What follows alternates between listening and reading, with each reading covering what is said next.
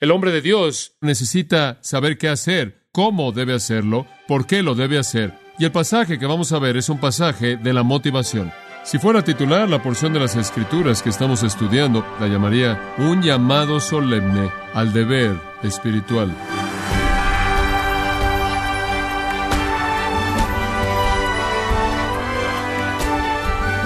Sea usted bienvenido a este su programa Gracias a vosotros con el pastor John MacArthur.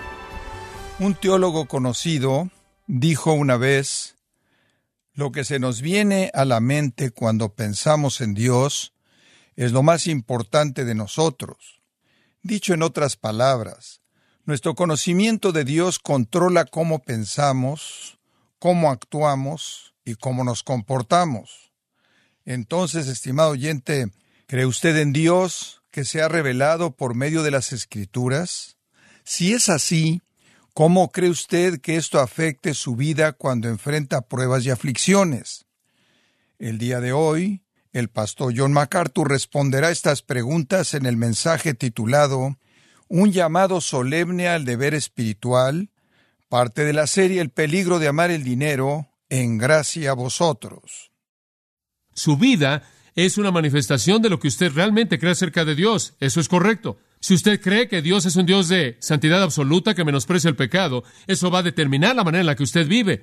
Si usted realmente cree eso, si usted cree que Dios disciplina la impiedad, eso va a afectar la manera en la que vive. Si usted cree que Dios lo ha dotado y soberanamente lo ha llamado y soberanamente lo ha colocado en su ministerio, esa va a ser la manera en la que usted va a ver la vida. Si usted cree que Dios es un Dios de misericordia, gracia, amor y ternura y bondad, como de hecho Él lo es, eso va a determinar cómo vive también, porque usted va a reconocer que usted puede ir a Él para encontrar perdón y encontrar gracia en tiempo de necesidad. Su teología acerca de Dios, su pensamiento y entendimiento y conocimiento y creencia en la naturaleza de Dios va a impactar directamente cómo vive. Ahora, en el versículo 15, en este punto, él despega en una doxología magnífica, muy parecida a la del capítulo 1, versículo 17. Y en esta doxología aquí hay más atributos de Dios que él presenta, más atributos de Dios que actúan como fuerzas motivadoras en el siervo que está cumpliendo con su deber espiritual. Permítame leérselo. Hablando de Dios, el bienaventurado y solo soberano, Rey de reyes y Señor de señores el único que tiene inmortalidad, que habita en luz inaccesible,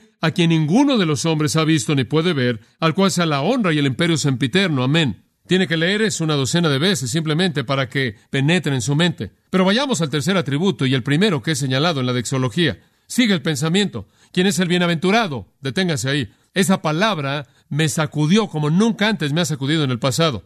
Dios es el bienaventurado. Dios es el bienaventurado. Dios es el bienaventurado. ¿Cómo debemos entender este uso de la palabra Macarios? La palabra significa feliz, contento, satisfecho. ¿Cómo debemos entenderlo? Escuche con atención. Tiene la idea de referirse a la ausencia de cualquier infelicidad, la ausencia de cualquier frustración, la ausencia de cualquier ansiedad por cualquier cosa o situación cuando es usada en referencia a Dios. Está diciendo que está contento. ¿Entendió eso? Dios es feliz. Dios está satisfecho. Dios está satisfecho. En referencia a Dios no hay frustración, no hay ansiedad, por ninguna situación ni ninguna persona. Dios no está frustrado. Dios está perfectamente satisfecho. Dios está perfectamente feliz porque todo sale como Él quiere dentro de su soberanía. ¿Entendió eso? Todo sale de acuerdo como Dios quiere. Por lo tanto, Dios debe estar en el estado más puro y verdadero de satisfacción con todo. Piensa en eso en referencia a su vida. Usted es una bola de frustración y Dios está perfectamente feliz. Dice usted, bueno, ¿acaso Él no se preocupa por mi frustración? Sí, pero Él también se preocupa por lo que esa ansiedad en particular que está enfrentando usted va a producir y Él tiene todo eso bajo su control. Dios no es como nosotros somos. Dios no se perturba en absoluto por nada.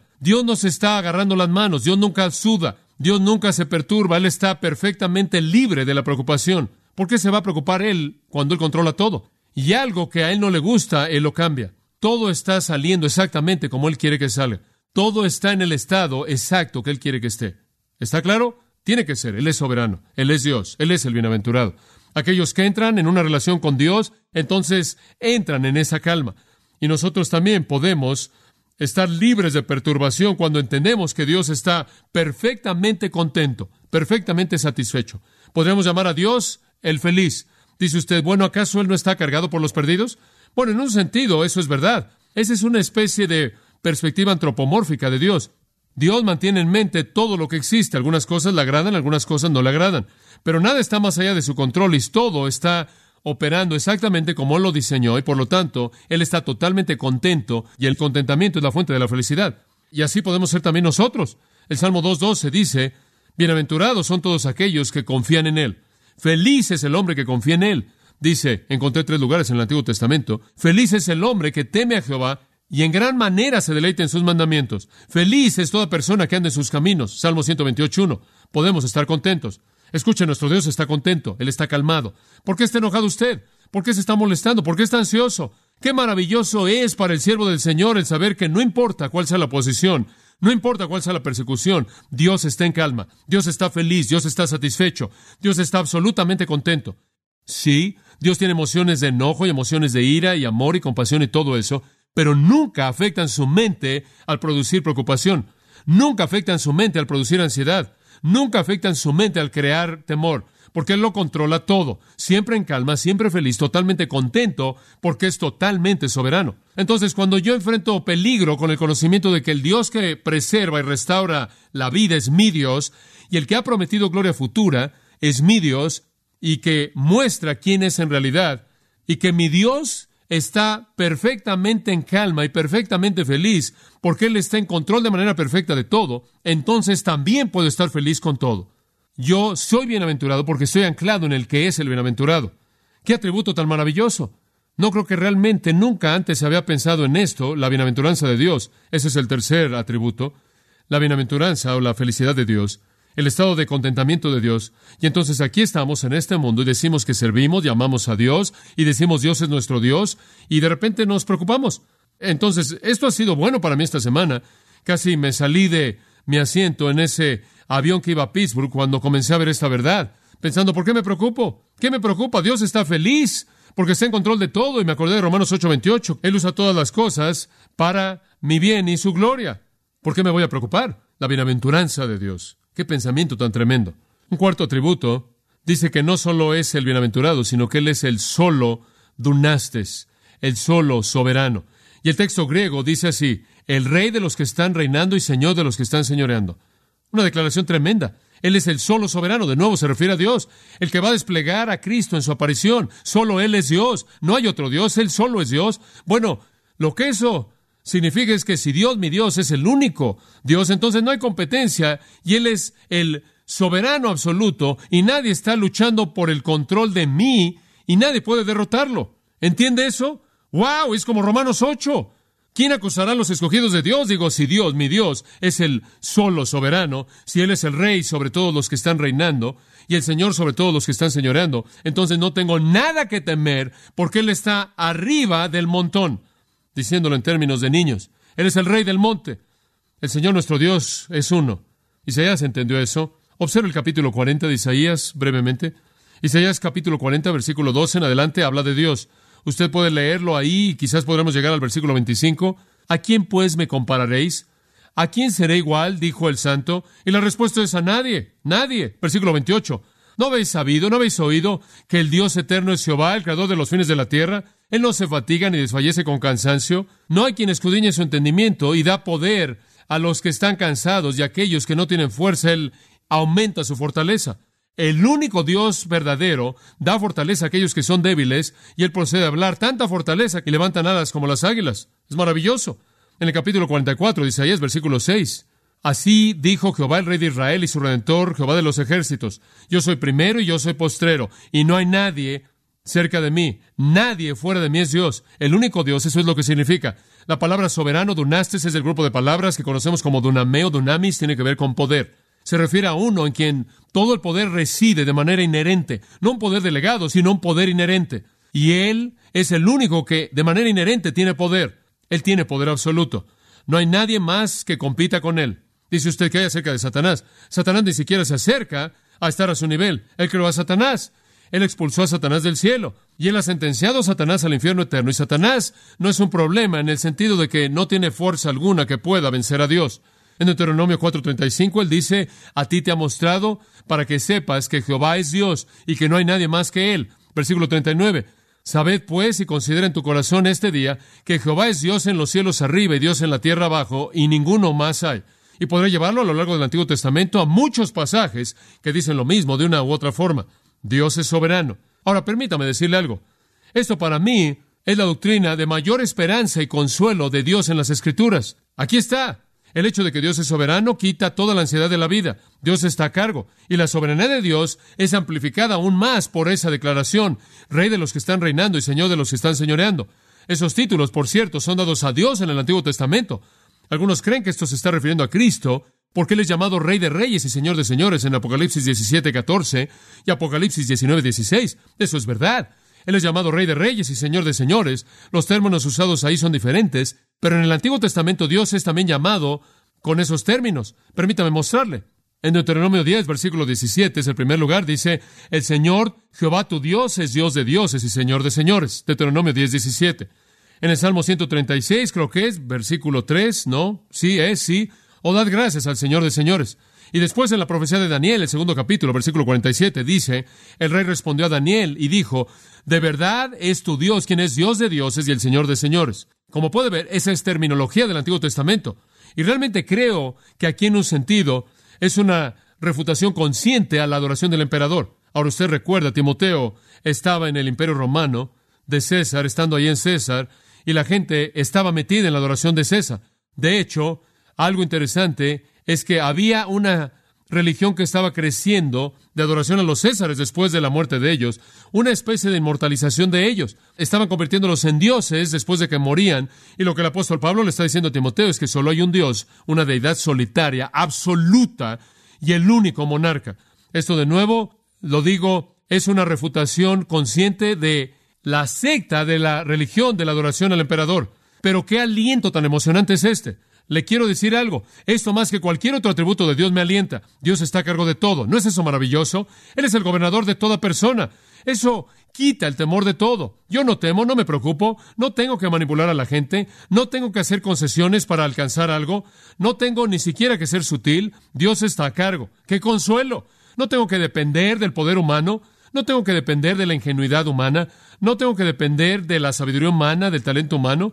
Digo, si yo fuera un arminiano en teología yo creía que la salvación era resultado de la voluntad del hombre, sería un manojo de nervios. Si yo creyera que mi tarea consiste en convencer a la gente fuera de Dios, que mi tarea consiste en convencer a la gente que de su propia voluntad humana tienen que recibir a Cristo, yo llevaría una responsabilidad que producirá tanta ansiedad que tendría que usar tranquilizantes. Si yo pensara que mediante mis técnicas o la capacidad de mi predicación o la inteligencia de mi invitación pudiera salvar a la gente del infierno, me sentiría culpable por toda persona que no pudiera convencer.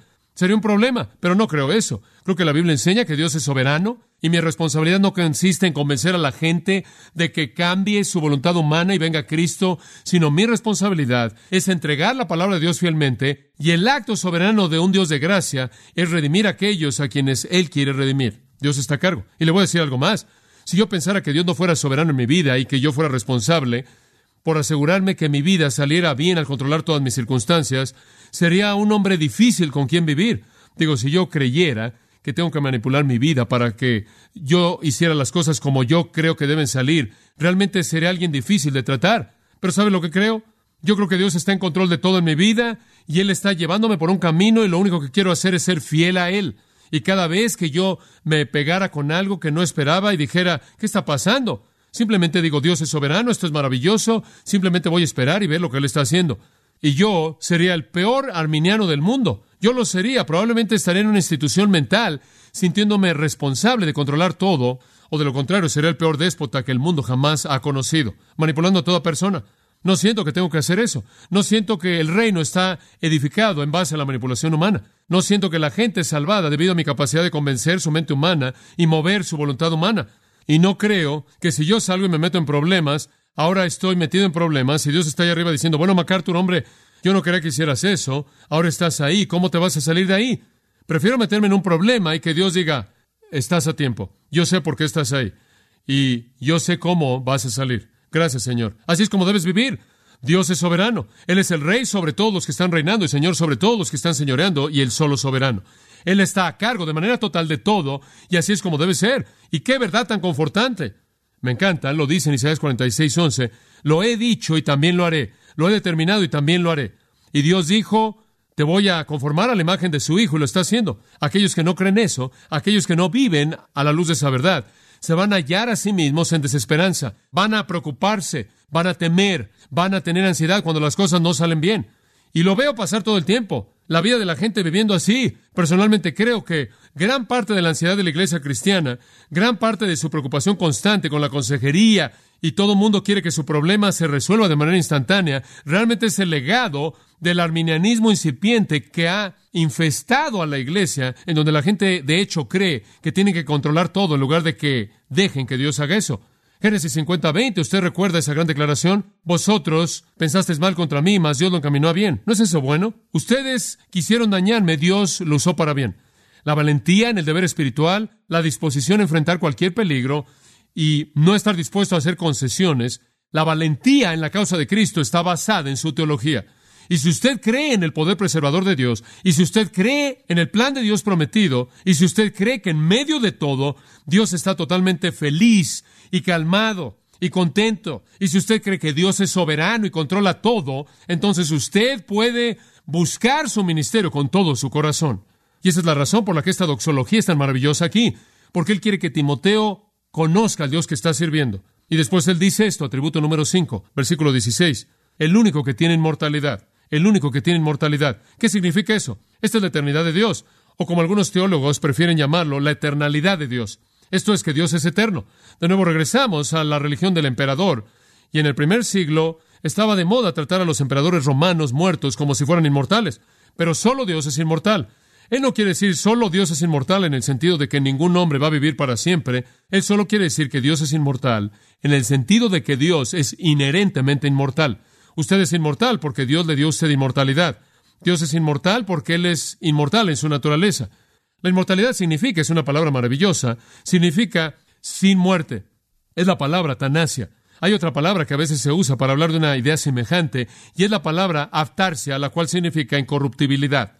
No es esa palabra, es la palabra para carencia de muerte. Significa que Dios es incapaz de muerte, es incapaz de morir. Él tiene una calidad de vida que es absolutamente interminable.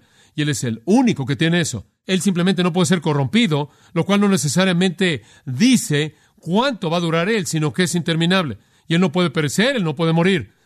Y tenemos vida interminable porque Él nos la dio. El Salmo 36, el salmista dice en el versículo 9, porque contigo está la fuente de vida, la vida viene de ti, la tenemos porque tú nos la diste, solo tú la posees. Isaías 40, 28, el Dios eterno.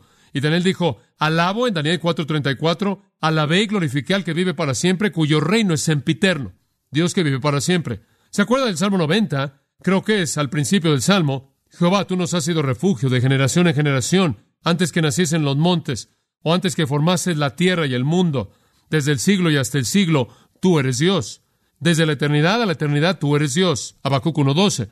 ¿No eres tú eterno, Señor mi Dios? ¿No eres tú eterno? ¿Por qué Habacuc dijo eso? Porque él no podía entender lo que estaba pasando en la historia. Esa es exactamente la razón. Él vio a los caldeos amargados que se apresuraban. Dios dijo, van a venir y van a borrar, van a aplastar a Israel. Y él se toma de la cabeza y dice, Dios, ¿cómo es posible que puedas destruir a tu pueblo usando una nación peor? ¿Tú quieres castigar a tu nación? ¿Tú quieres castigar a tu pueblo? ¿Cómo vas a usar esa nación que es peor que tu pueblo? ¿Y cómo puedes violar tu pacto de amor con tu pueblo y tú no traes un avivamiento a tu pueblo, tú eres soberano. Y él está muy confundido por la historia. Entonces él dice, pero tú eres el Dios eterno. Y lo que él está haciendo es recordarse a sí mismo que Dios es mayor que la historia, que él estuvo ahí antes de la historia como la conocemos, él estará ahí después de la historia como la conocemos, él es suprahistórico, él es eterno. ¿Y qué consuelo es eso? Que sin importar lo que pasa en este pequeño momento de la vida, Dios sobrepasa eso. Dios es eterno. ¿Qué consuelo? Fuera del tiempo no afectado por la muerte, vivo de manera eterna, más allá de la influencia del pecado, más allá de la influencia de las circunstancias, más allá de la influencia de los hombres o los demonios. Nada en el tiempo afecta a Dios. Nadie en el espacio afecta a Dios. Él es suprahistoria. Él es el que no muere, el eterno. Y entonces, conforme nosotros en cierta manera nos tambaleamos en esta tierra y nos metemos en todo tipo de problemas y nos preguntamos cómo nos metimos en esto y si vamos a poder salir, recordamos que tenemos al que no muere, que es el Dios eterna, que está más allá de la historia de manera infinita y está disponible a nosotros. El Dios que tenemos es el Dios que posee eternidad, es el Dios que ha planeado la historia, el Dios que va más allá de nuestras circunstancias, sin embargo entiende nuestras circunstancias. ¿No es maravilloso tener al Dios eterno y tener la promesa que el Dios eterno le ha dado a usted la eternidad como un regalo? ¡Wow! ¿Qué tipo de Dios tiene usted? ¿Puede salir y cumplir con su deber espiritual? Si realmente entiende usted a Dios, usted puede porque usted entiende que tiene un Dios que preserva y restaura la vida. Tiene usted un Dios que ha planeado mostrar quién es usted en la revelación gloriosa de Jesucristo. Usted tiene un Dios que siempre está contento, que nunca está preocupado, nunca está ansioso, nunca se ve perturbado, está en calma perfecta, está en felicidad perfecta con todo lo que pasa porque Él lo controla. Usted tiene un Dios que es absolutamente soberano. Él está a cargo de todo. Nadie puede detener su mano, nadie puede estorbar su propósito y todo encaja dentro de eso. Y usted tiene un Dios que va más allá de la historia, y carece de muerte de manera absoluta, quien nunca morirá, quien siempre estará ahí, siempre está ahí, siempre está ahí para sustentar toda su necesidad. Y después finalmente el último atributo, la santidad de Dios. La santidad de Dios. No solo Él tiene inmortalidad, sino que escuche esto, que habita en luz inaccesible, a quien ninguno de los hombres ha visto ni puede ver. Deténgase en ese punto. Dios va más allá de nosotros. No podemos llegar a Él. Él habita en luz inaccesible. No tenemos acceso a Él. En cierta manera nos recuerda el Salmo 104.2, en donde el salmista dice que Dios se cubre a sí mismo con luz como de vestidura.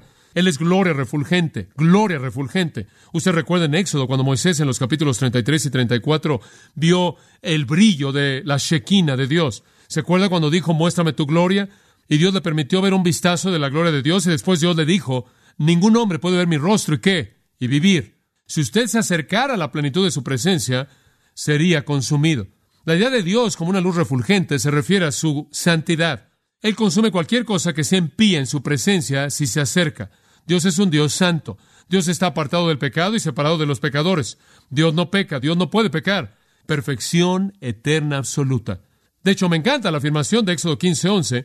¿Quién es como tú, oh Jehová, entre los dioses? ¿Quién es como tú, magnífico en santidad? Y eso asocia su gloria con su santidad. Glorioso en santidad, magnífico en santidad. En ese maravilloso segundo capítulo de primero de Samuel, usted recuerda la hermosa oración profética de Ana, versículo 2. No hay santo como Jehová, no hay santo como Jehová. Él es santo. Dice usted, ¿qué hay acerca de la visión de Dios? ¿Qué hay acerca de Mateo 5.8, en donde dicen las bienaventuranzas? Y sé que usted está familiarizado con esto, usted lo conoce. Permítame leérselo para que tenga las palabras exactas. Bienaventurados los limpios de corazón, porque ellos, ¿qué? Verán a Dios.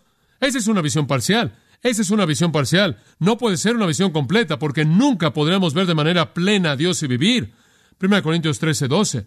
Ahora vemos en un espejo, pero después veremos, entonces veremos cara a cara. ¿Realmente veremos a Dios cara a cara? No. Es una visión parcial. 1 Juan 3 hace referencia a la visión de Dios. Le veremos. Sabemos que cuando Él aparezca seremos como Él, porque le veremos tal como Él es. Y de nuevo esa visión de Dios es realmente la visión de Cristo. Ningún hombre jamás podría ver a Dios y vivir serían consumidos de manera instantánea y para siempre. Pero ¿cuál es la relación con este texto? Dios es inaccesible. Ningún hombre jamás ha visto su gloria plena. Ningún hombre verá su gloria plena. Dice usted que hay acerca del cielo. No creo que en el cielo jamás la veremos. En el cielo nunca la veremos. Podremos ver una porción de la misma. Ciertamente veremos una porción más grande de la misma de lo que alguien jamás ha visto en este mundo. Pero no veremos la gloria inmensa, eterna, refulgente, plena de Dios. Dice usted, ¿cuál es el punto de celebrar esta inaccesibilidad? ¿Cuál es el punto de mencionar en esta doxología que Dios es tan santo que es inaccesible? Le voy a decir lo que es. Dios es tan santo que Él nunca comete qué? Errores. Nunca comete errores. Nunca emite un juicio equivocado. Él siempre hace exactamente lo que está bien, exactamente lo que es perfecto. Y si algo está mal, no es Él, somos nosotros. Él tolera ningún pecado en su presencia. Es otra implicación de esto. Y Él lidia con el pecado. Y un día Él va a terminar con el pecado y Él va a presentar su santidad con un pueblo santo. Él es santo. Y debido a que Él es santo, Él nunca erra, Él nunca comete un error.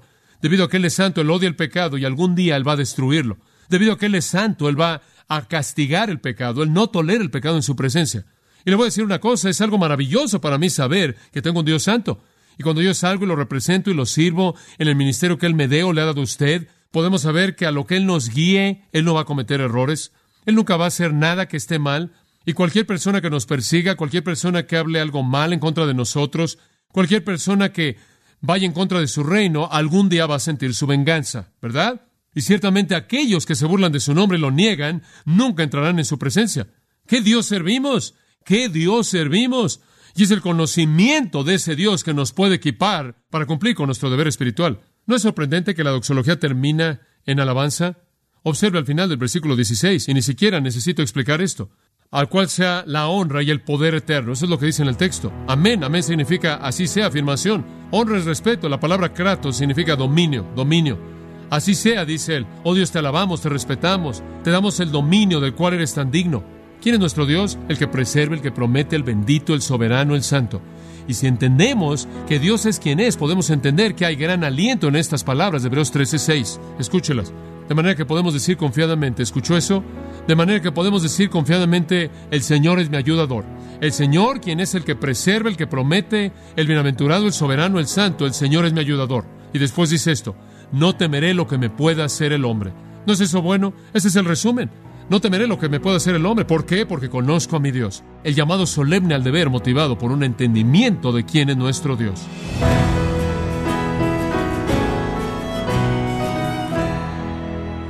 John MacArthur nos enseñó que nada puede motivar más a un hombre que tener un entendimiento claro de la grandeza de Dios. Estamos en la serie El peligro de amar el dinero, aquí en gracia a vosotros. Estimado oyente, quiero recomendarle el libro El Jesús que no puedes ignorar, en donde John MacArthur camina por los relatos del Evangelio y muestra un destacado y apasionado cuadro de Jesús que usted no puede ignorar. Adquiéralo en la página de gracia.org o en su librería cristiana más cercana. Recordándole también que puede descargar todos los sermones de esta serie El peligro de amar el dinero, así como todos aquellos que ha escuchado en días, semanas o meses anteriores, animándole a leer artículos relevantes en nuestra sección de blogs, ambos en gracia.org. Si tiene alguna pregunta o desea conocer más de nuestro ministerio, como son todos los libros del pastor John MacArthur en español o los sermones en CD que también usted puede adquirir, escríbanos y por favor mencione la estación de radio por medio de la cual usted nos escucha en gracia a vosotros. Es importante conocer no solo el país y ciudad de donde usted nos escucha, sino también la radio. Para quienes contactan nuestro ministerio por primera vez, pueden solicitar una copia del mensaje de promoción sin costo alguno, un mensaje por oyente únicamente. Si usted vive en los Estados Unidos o Puerto Rico, escríbanos a Gracia Vosotros, P.O. Box 4000 Panorama City, California 91412. O puede escribirnos a través del siguiente correo electrónico radio arroba gracia punto org. Esto ha sido todo por hoy y queremos agradecerle su sintonía de lunes a viernes en nombre de John MacArthur y del personal de este organismo invitándole para que nos acompañe en la próxima edición y así juntos continuar desatando la verdad de Dios un versículo a la vez en gracia a vosotros.